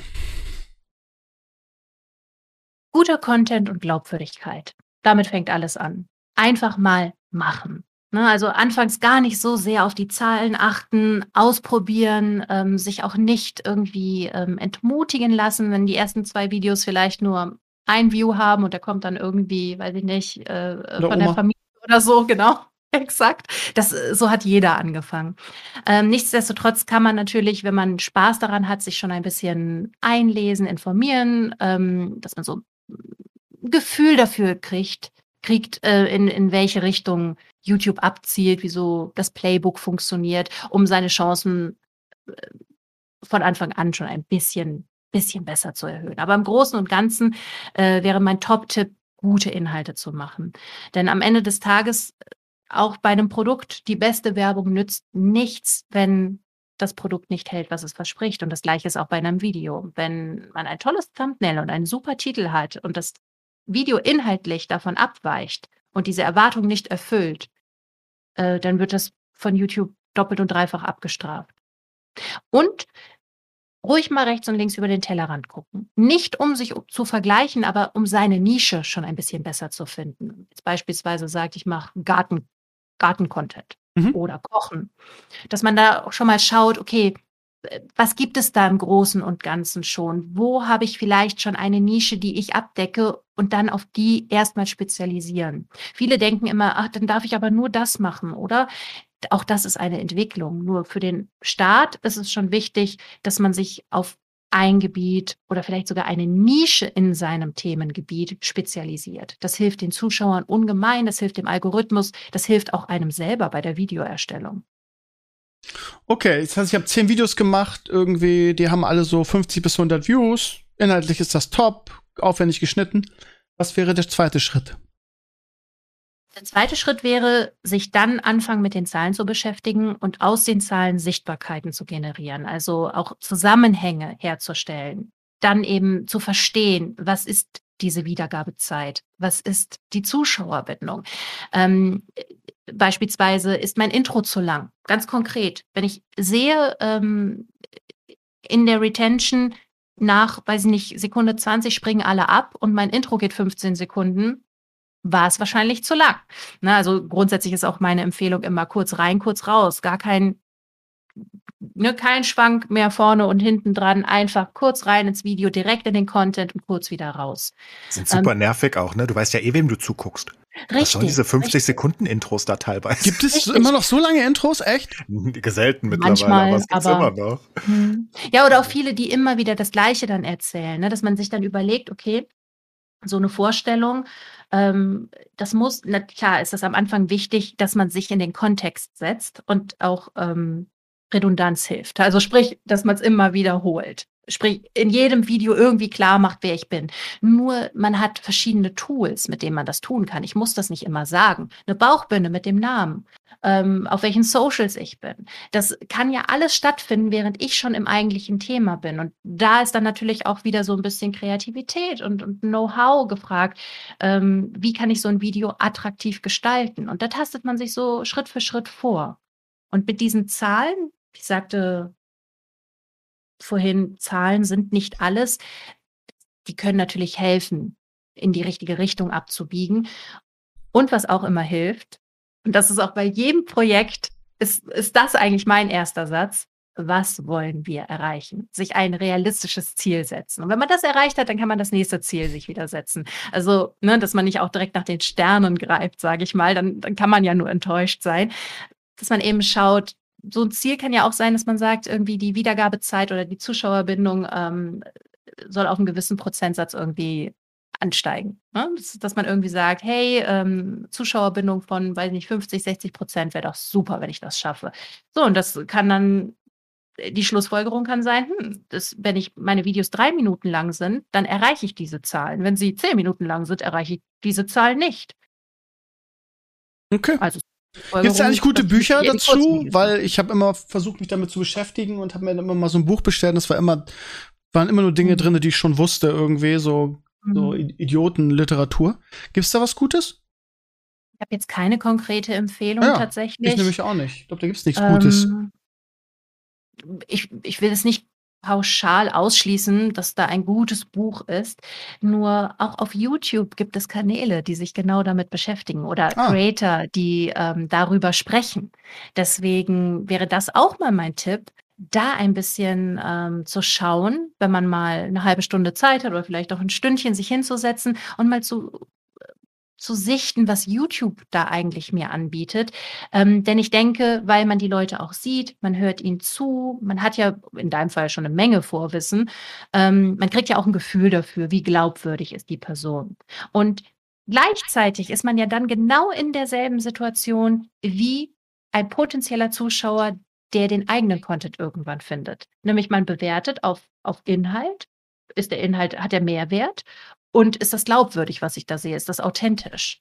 Ähm, also gleichzeitig ist es auch so, ein, so, eine Übung, sich mal in die Seite des Zuschauers hineinzuversetzen. Und dann merkt man plötzlich, der hat am Anfang ja viel zu viel geredet oder der hat sich nicht einmal vorgestellt. Es hätte mir aber gereicht, wenn sein Name mal kurz irgendwie eingeblendet wird.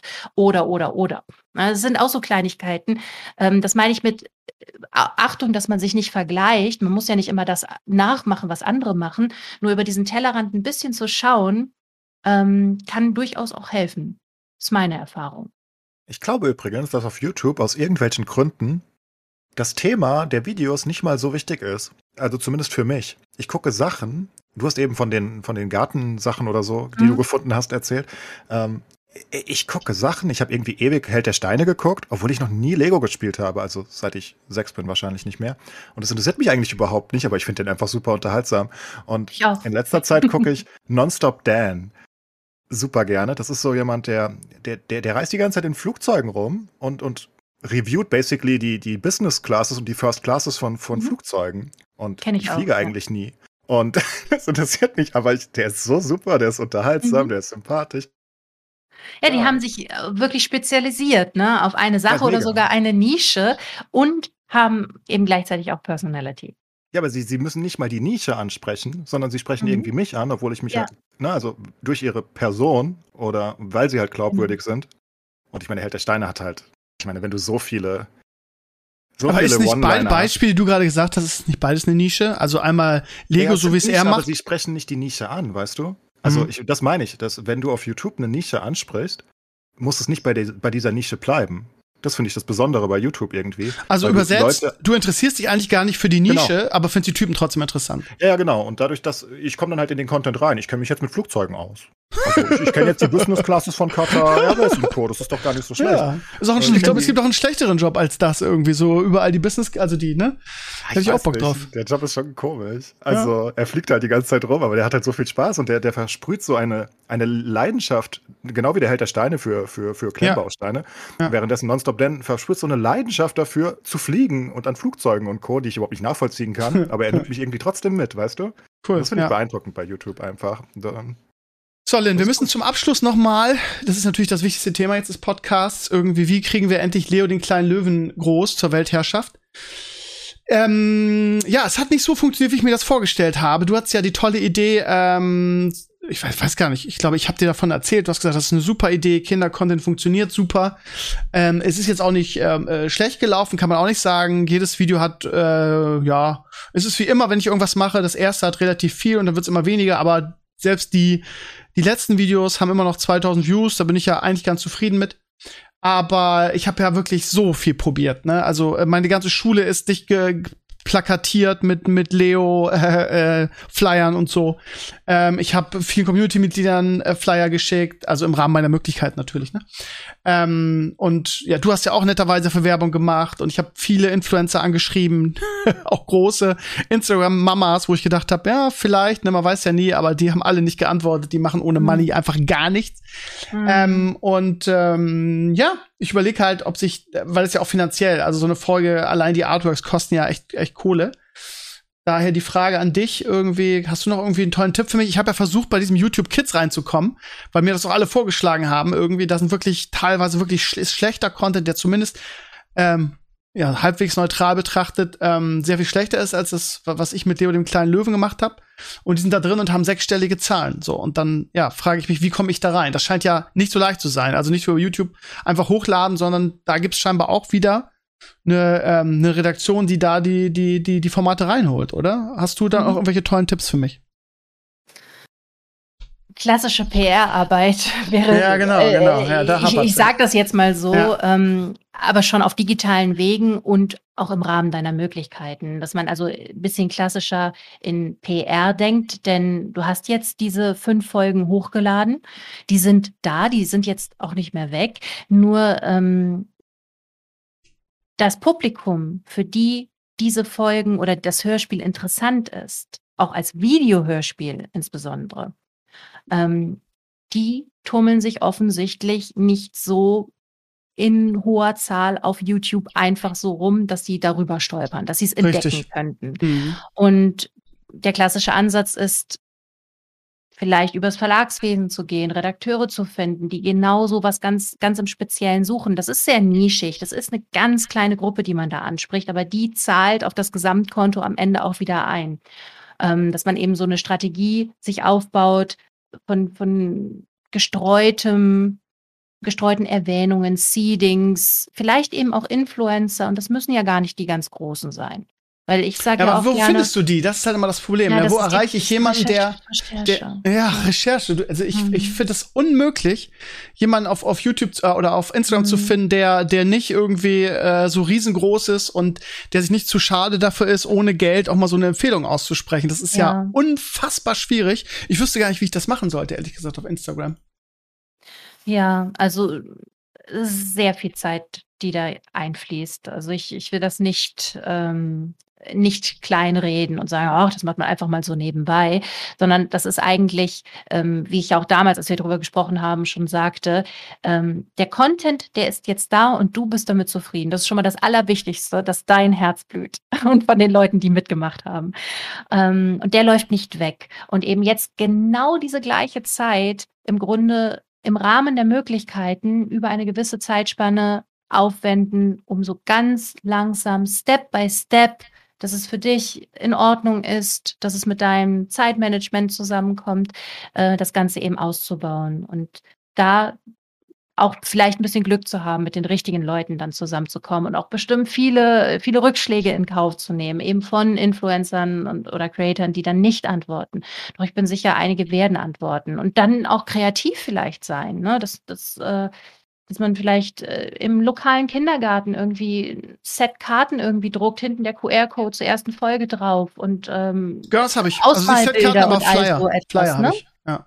dass man das, dass man in Kontakt mit Einrichtungen, die Kinderbetreuung anbieten, Kindergärten, Kitas, äh, richtig in Kontakt tritt und meinetwegen ja auch ein bisschen lokal, weil das ist ja auch eine schöne Geschichte. Ne? Du bist ja lokal sehr verbunden, du thema thematisierst deine Heimat auch in deinen Videos. Ähm, vielleicht findet sich da auch etwas so im, im Kreis bis, bis Hamburg rum, äh, dass die Leute sagen, hey, das ist so sympathisch, das zeigen wir jetzt erstmal. Das ist erstmal ganz langsamer Wachstum natürlich. Aber am Ende des Tages glaube ich schon, dass, dass es dich dann nochmal einen kleinen Schritt weiterbringen kann, als du es jetzt nur im, auf YouTube schaffst, dahingehend, dass die Videos jetzt da sind und nichts mehr damit passiert und manchmal stolpert halt jemand über das Video durch die Suche oder einen Vorschlag. Leute also Genau. gezielt darauf aufmerksam machen, dass es das gibt. Ja. Habe ich alles schon versucht, ehrlich gesagt. Ah, okay. ähm, es ist, ja, es ist echt schwierig. Also, ich habe ja auch viele Community-Mitglieder, die, ähm, ja, keine Ahnung, auch in Kitas arbeiten. Da habe ich die Flyer Mhm. geschickt. Die Flyer sind genauso designt. Ich weiß gar nicht, ob es, ob es seine Idee war, weiß ich gar nicht. Meine aber ja. Also wirklich auch, ähm, hat ja der Lumi gemacht, sieht absolut hochwertig aus mit einem QR-Code und so weiter. Ich habe sogar beim Einkaufen einfach irgendwelchen Mamas random die Dinger in die Hand gedrückt. Das war immer ganz nett. Schön. Aber ja, und die, die Videos wachsen auch. Nicht viel, aber keine Ahnung. Also, ja, so, so 100 bis 200 Views pro, pro Monat machen die schon noch. Also die, Mhm. ja, aber ja, das ist, ja, man stellt es immer so leicht vor. Ne? Man denkt halt, okay, die Welt wartet auf mich und auf meinen Content und ich stelle das jetzt online und alles andere äh, läuft dann von selbst. Aber das ist halt leider nicht so. Und auf YouTube Kids zu kommen scheint irgendwie, ähm, ja, da kriege ich wahrscheinlich eher ein Gespräch mit, mit, mit Angela Merkel vorher, als dass ich da irgendjemanden greifen kann, der irgendwie das das da übernimmt. Ich habe gedacht, auch das passiert automatisch. Irgendwie, du machst Kindercontent, der ist hochwertig, der Algorithmus erkennt das und übernimmt, übernimmt das dann automatisch bei YouTube Kids, aber das passiert leider nicht. Das ist, ja, schwierig. Drückt ihr alle da. Danke dir. Gut, dann ähm, wollen wir was anderes reden, wenn wir schon mal, wenn wir schon mal hier sind. Ähm, äh, die die Lil und ich sind ja Grogu Sisters, könnte man fast sagen. Wir haben ja beide Ja. Grogu in der, in der Wohnung stehen, auch noch denselben. Weil ich mittlerweile, ehrlich gesagt, also sieht halt echt ganz nett aus, aber bereut habe, dass ich nicht den anderen gekauft habe. Wir haben ja den von Sideshow, glaube ich. Haben wir den von Sideshow? Ich meine ja, ne? Ich habe den von Sideshow, ja, Ja, genau, den Legacy haben wir-. Genau, den haben wir beide. Und es gibt aber noch einen geileren und der ist von einer anderen Firma aus den USA. Ähm, da sind auch die Arme beweglich und so. Und das ist dann noch mal, noch mal geil, sieht auch noch mal ein bisschen besser aus. Aber gut, es ist halt so, ähm, ja. Wir haben den falschen genommen, so im Nachhinein. Aber ich meine, sieht jetzt auch nicht schlecht aus, so ist ja auch nicht. Also für mich Ähm, ist es, ist es der Goldrichtige, denn ich freue mich jedes Mal, wenn ich an ihm vorbeigehe. Also ja, er steht mir auch so. Ja, es geht mir auch ganz so. präsent und manchmal wird er auch hin und her getragen, dass ich ihn regelmäßig im Blick habe. Und er bringt mir so viel Freude. Also für mich war das beste Investment seit langem. Das ist jetzt Jammern auf hohem Niveau, was ich gerade gemacht habe. Bei mir Genau. ist es auch so. Wenn ich daran vorbeigehe, habe ich auch mal ein Lächeln und der sieht ja auch fantastisch aus.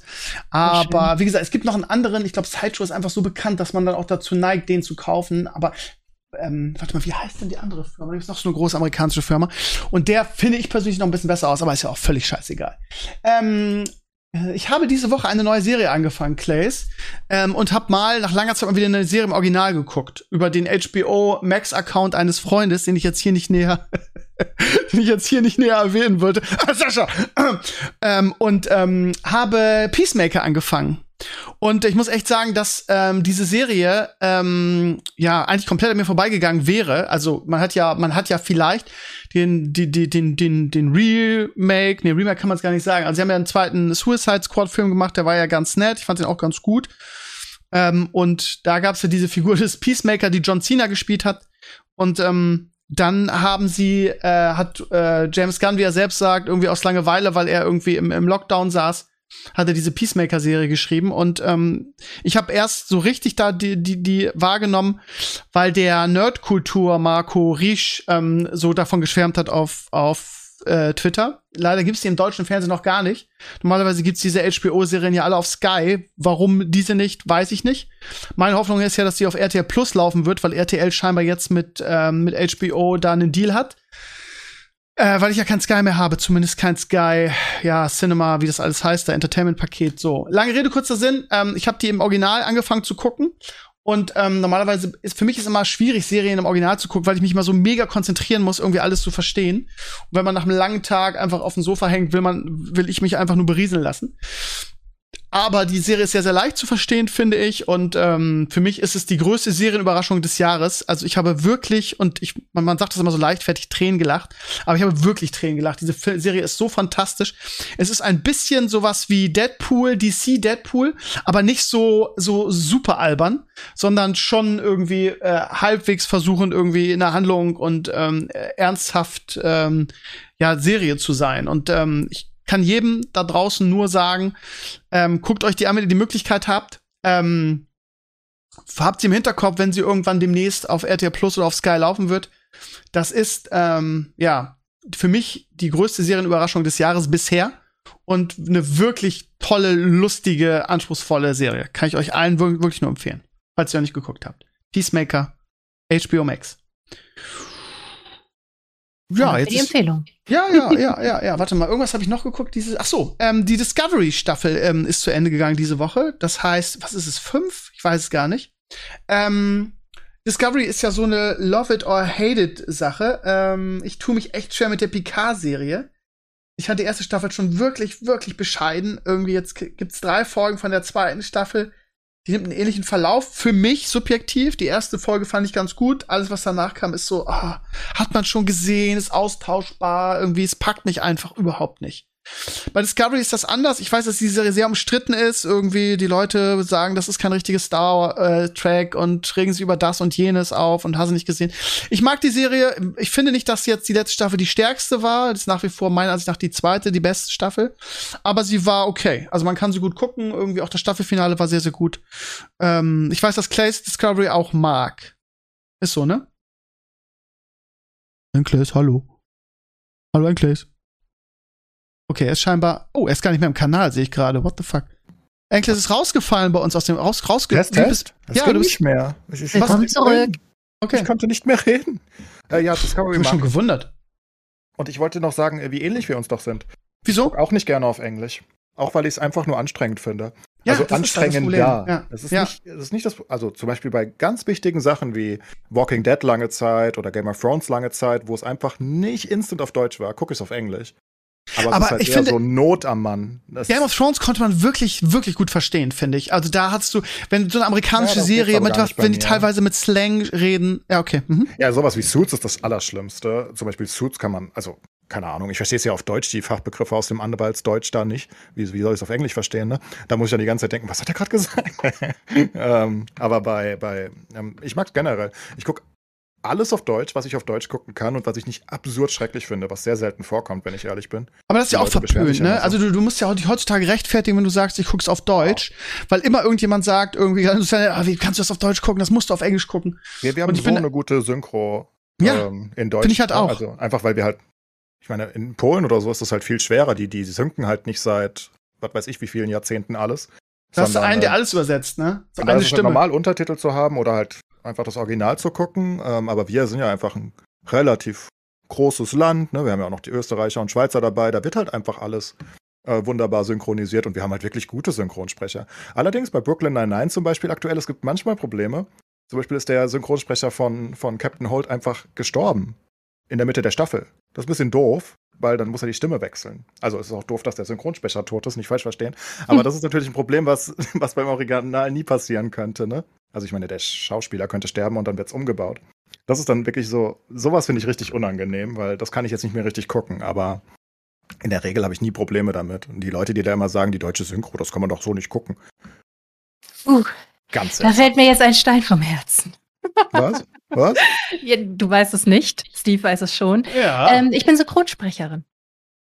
Oh. Ja, bei der Stimme auch nicht verwunderlich, ehrlich gesagt. Tatsächlich vor meiner äh, Medienlaufbahn habe ich Schauspiel studiert. Und als ich dann schon in den Medien tätig war, äh, den Sprung dahin gewagt habe und der hat mich dann auch nie wieder so richtig 100% zum Theater zurückgeführt.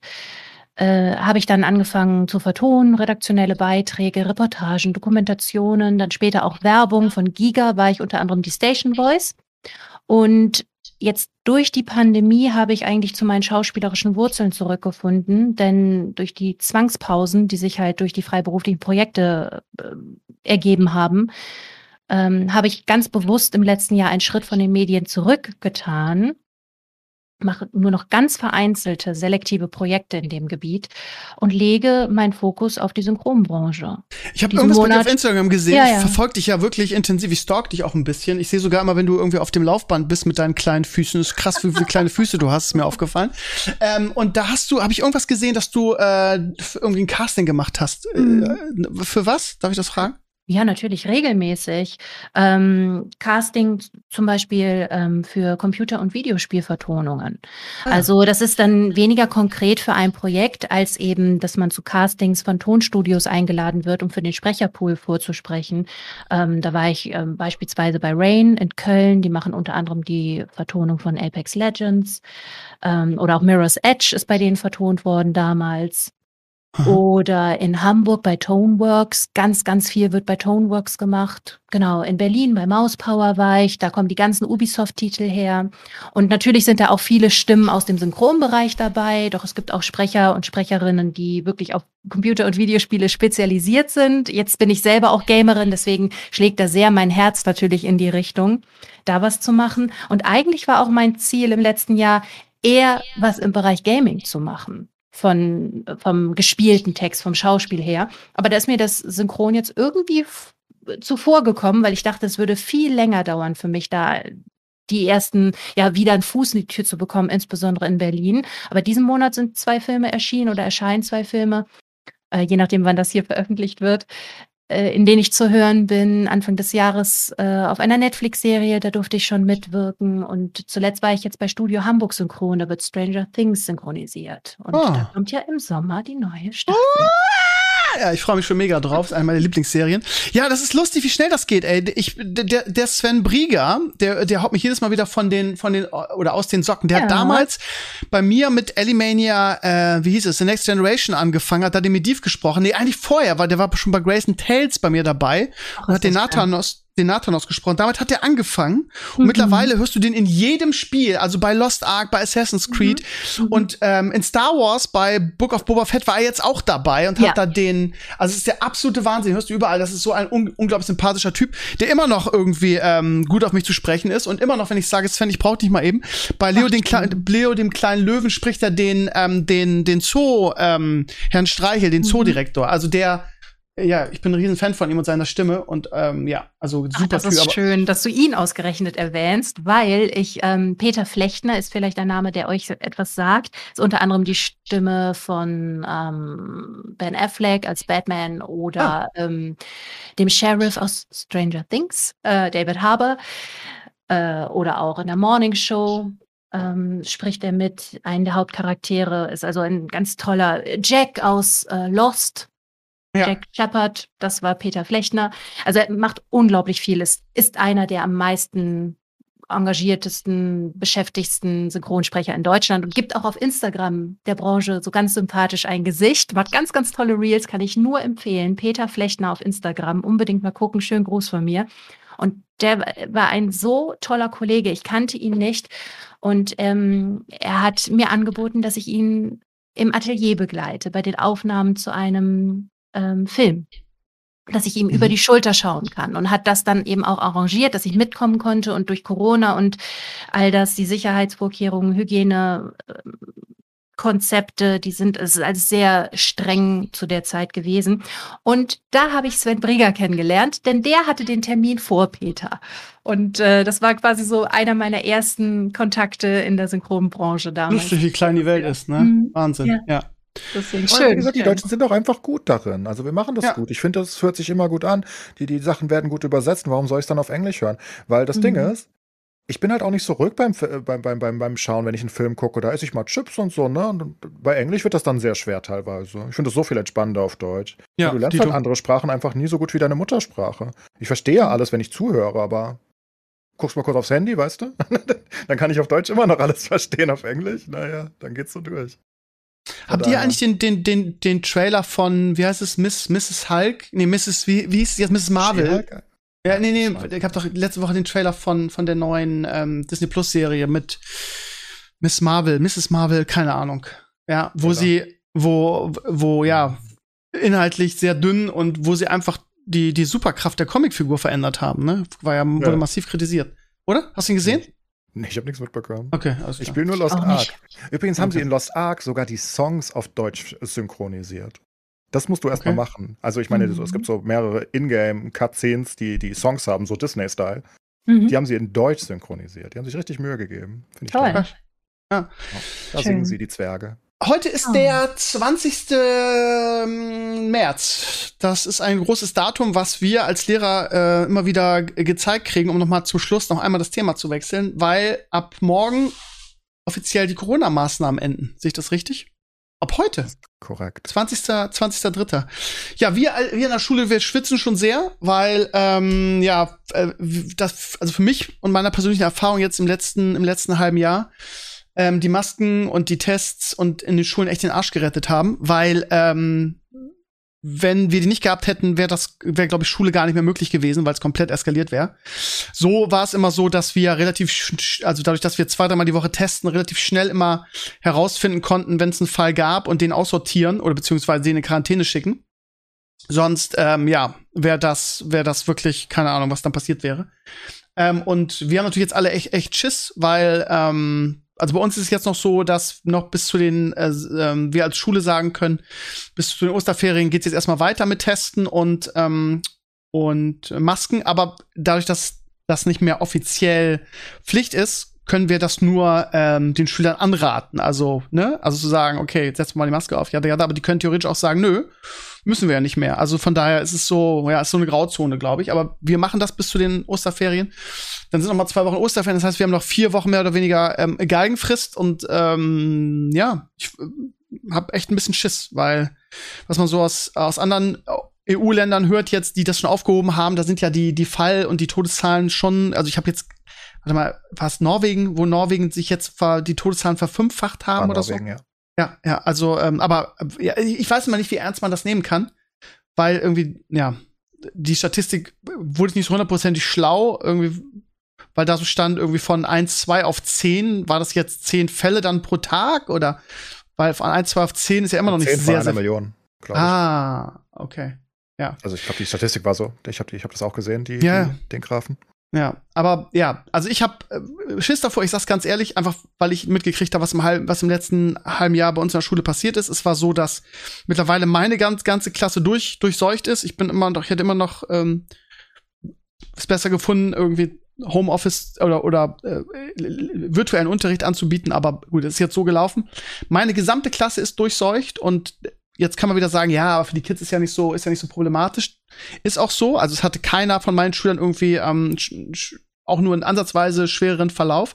Aber das Problem ist halt, dass die halt ihre gesamte Familie angesteckt haben. Jeder.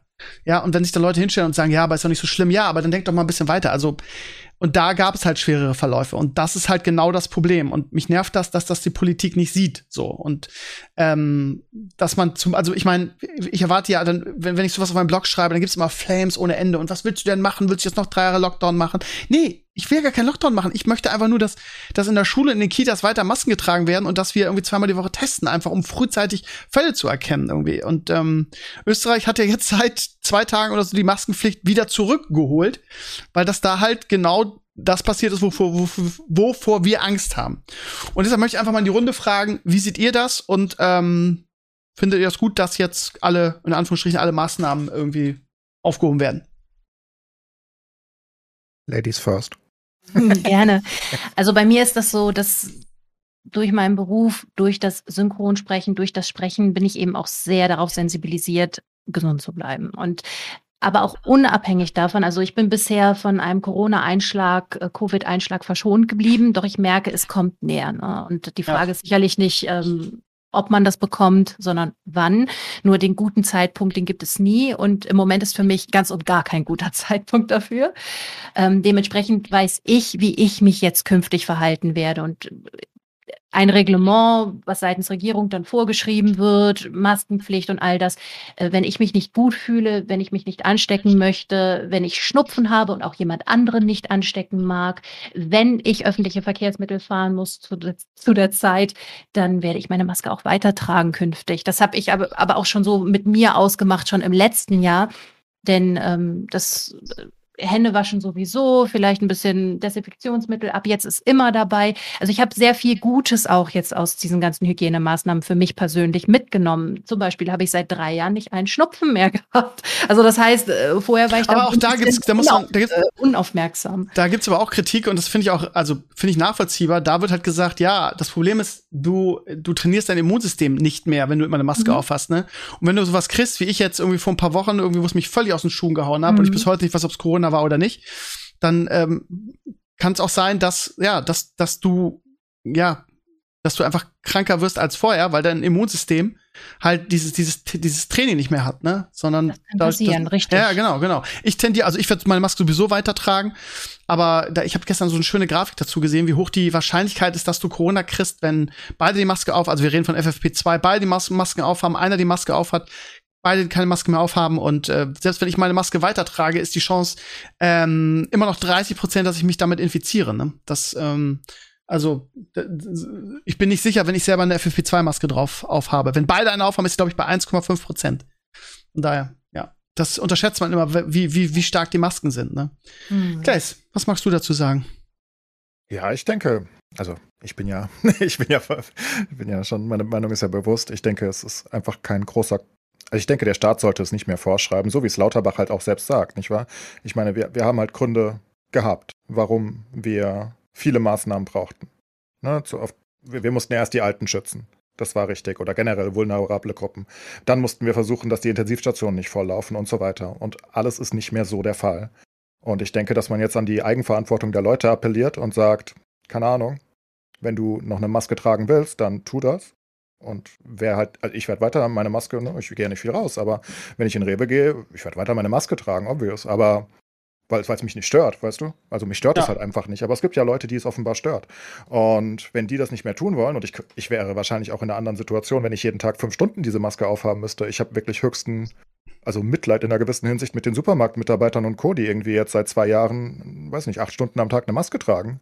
Das würde mir, glaube ich, denken. Vielleicht gewöhnt man sich dran. Ich meine, du weißt das besser als Lehrer. Du meinst, ja. man gewöhnt sich dran, ne? Klar. Ja. Ähm, aber ich bin schon, also, weiß nicht, wenn ich die FFP2-Maske dann habe zum Rewe und zurück, dann bin ich auch froh, wenn ich die wieder los bin. Aber sie stört mich halt auch nicht wirklich, ne? Mhm. Aber ich mhm. denke einfach, dass es halt keinen besseren Punkt mehr gibt. Also eventuell jetzt aktuell, wo, wo, wo wir so viele Fälle haben, vielleicht gibt es doch einen besseren Punkt, aber das konntest du nicht wissen, als du es beschlossen hast, ne? Uns jetzt immer wieder hin ich weiß nicht. Ich weiß halt nicht, wohin es führen soll. Lauterbach selbst sagt, Corona wird uns noch zehn Jahre begleiten wahrscheinlich. Okay. Also, ne, das wirst du halt nicht ganz wegkriegen. Und ich glaube, du musst jetzt einfach versuchen, dass die Leute sich da halt selbst dran halten und für sich selbst die richtige Entscheidung treffen, weil, naja, weil die, weil die größten Risiken halt weg sind, ne? Also, ich meine, jemand, der jetzt wirklich auf Nummer sicher gehen will, der kann sich ja auch alle drei, vier Monate wieder boostern lassen. Der kann ja weiter eine Maske tragen. Aber jemand, der sagt, ach, YOLO, naja, dann soll der halt jetzt keine mehr tragen, oder? Ich weiß nicht. Ja, ja, aber ich, ich wäre halt dankbar, wenn es wenigstens äh, in gewissen Einrichtungen irgendwie noch Pflicht wäre, wie zum Beispiel in den Schulen. Aber das ist halt auch meine Lebenswelt, das betrifft mich halt auch persönlich. Von daher ist das vielleicht noch mal was anderes, ne? Aber gut, so ist es. Ich bin mal gespannt, was die nächsten Wochen bringen werden, was das angeht. Ähm, ihr Lieben, wir sind durch für heute. Das war ein sehr schöner Talk. Ich rede sowieso mal sehr gern mit der Lynn. Die hat immer so viele interessante Sachen zu erzählen. Ja. Hat auch Spaß gemacht. Vielen Dank für die Einladung. Ja, das war ganz toll, dass du da warst. Das wiederholen wir mal in, in, in naher Zukunft. Ähm, Gerne, dir über Synchron sprechen. Genau, dir alles Gute bei deiner, bei deiner Karriere irgendwie. Äh, du bist ja so, du machst ja so viele verschiedene Sachen und ich verfolge das weiter. Wenn man dich buchen will und was weiß ich, mit seiner Firma da, da Hilfe braucht, wie, wie findet man euch denn? Mich findet man online nur auf meinen Kanälen, auf meinen privaten Socials, sprich auf Instagram oder Twitter oder YouTube. Da einfach unter dem Benutzernamen Lin, eine klassische Website in dem Sinne habe ich nicht. Und auf äh, Twitch bin ich als Lini mit 3i und 3e. okay. Gut, da waren aber dann, viele Namen schon weg, war? Ähm, da äh, tatsächlich waren, war ich überall zum Start 2008 auf den Plattformen Lini mit 3i und 3e, so. weil die Namen weg waren. Ähm, dann aber mit wachsender Bekanntheit dieses Kanals sind die Plattformen auf mich zugekommen und haben gefragt, ob ich meinen Benutzernamen einfach in LYNNE in meinen Namen verändern möchte. Äh, und das Angebot habe ich natürlich angenommen. Deswegen bin ich auf allen Plattformen nur Lin, L-Y-N-N-E, außer bei Twitch. Da bin ich so klein und unbedeutend, dass da keiner kommt und fragt, ob ich irgendwie den Benutzernamen wechseln möchte. Kommt das ist auch völlig okay. Äh. Aber das bei ist keinem. Schön, weil ähm, ähm, doch, einige haben schon den Benutzernamen tatsächlich gewechselt. Also, wenn du eine gewisse Größe hast, kannst du. Ja, ja aber ich glaube nicht, dass die Leute auf dich zukommen. Ich habe immer noch das TAE nee, ich vor der. fragt, Verdammt. oder?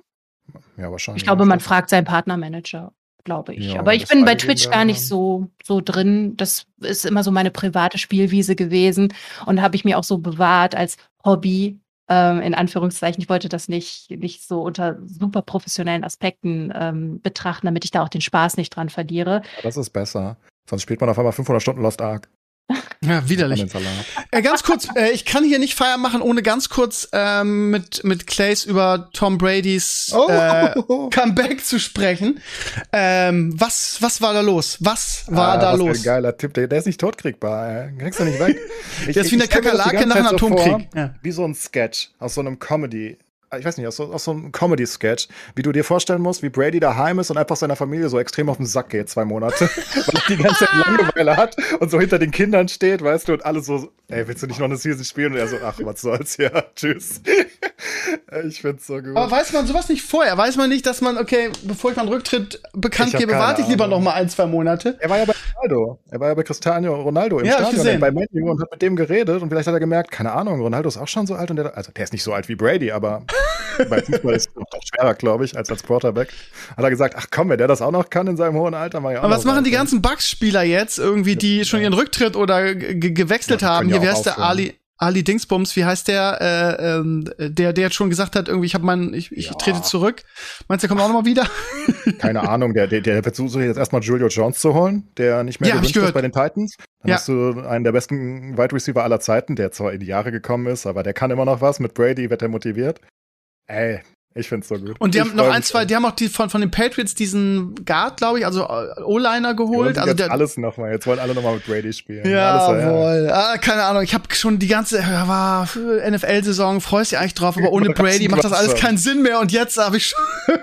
also aber die, aber noch einmal. Ist ja. es in Deutschland oder in Europa überhaupt nicht so üblich? In den USA ist es vergleichsweise üblich, dass die Leute retiren und dann wieder retiren vom Retiren. Das, das machen die ständig. Kronk hat das ja auch schon gemacht. Ich weiß nicht, das passiert da irgendwie häufiger. Ich weiß auch nicht. Also für die ist das so.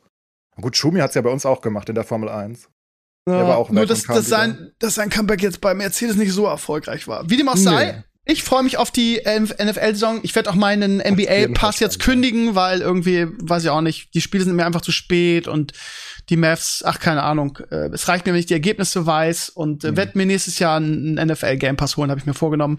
Damit ich noch, ich hatte diese, diese Saison oft Spiele, die ich nicht gucken konnte, weil weder The Zone Zone oder Dings das nicht zeigen wollt. Ich will unabhängiger sein. Kostet ja auch ich nicht so mich. viel. Ne? Den Game genau. Pass kriegst du für 149 Euro. Also es ist relativ viel, aber für eine ganze Season.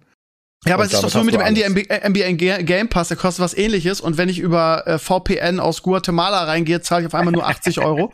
Immer so als kleiner, als kleiner Tipp, ähm, just saying.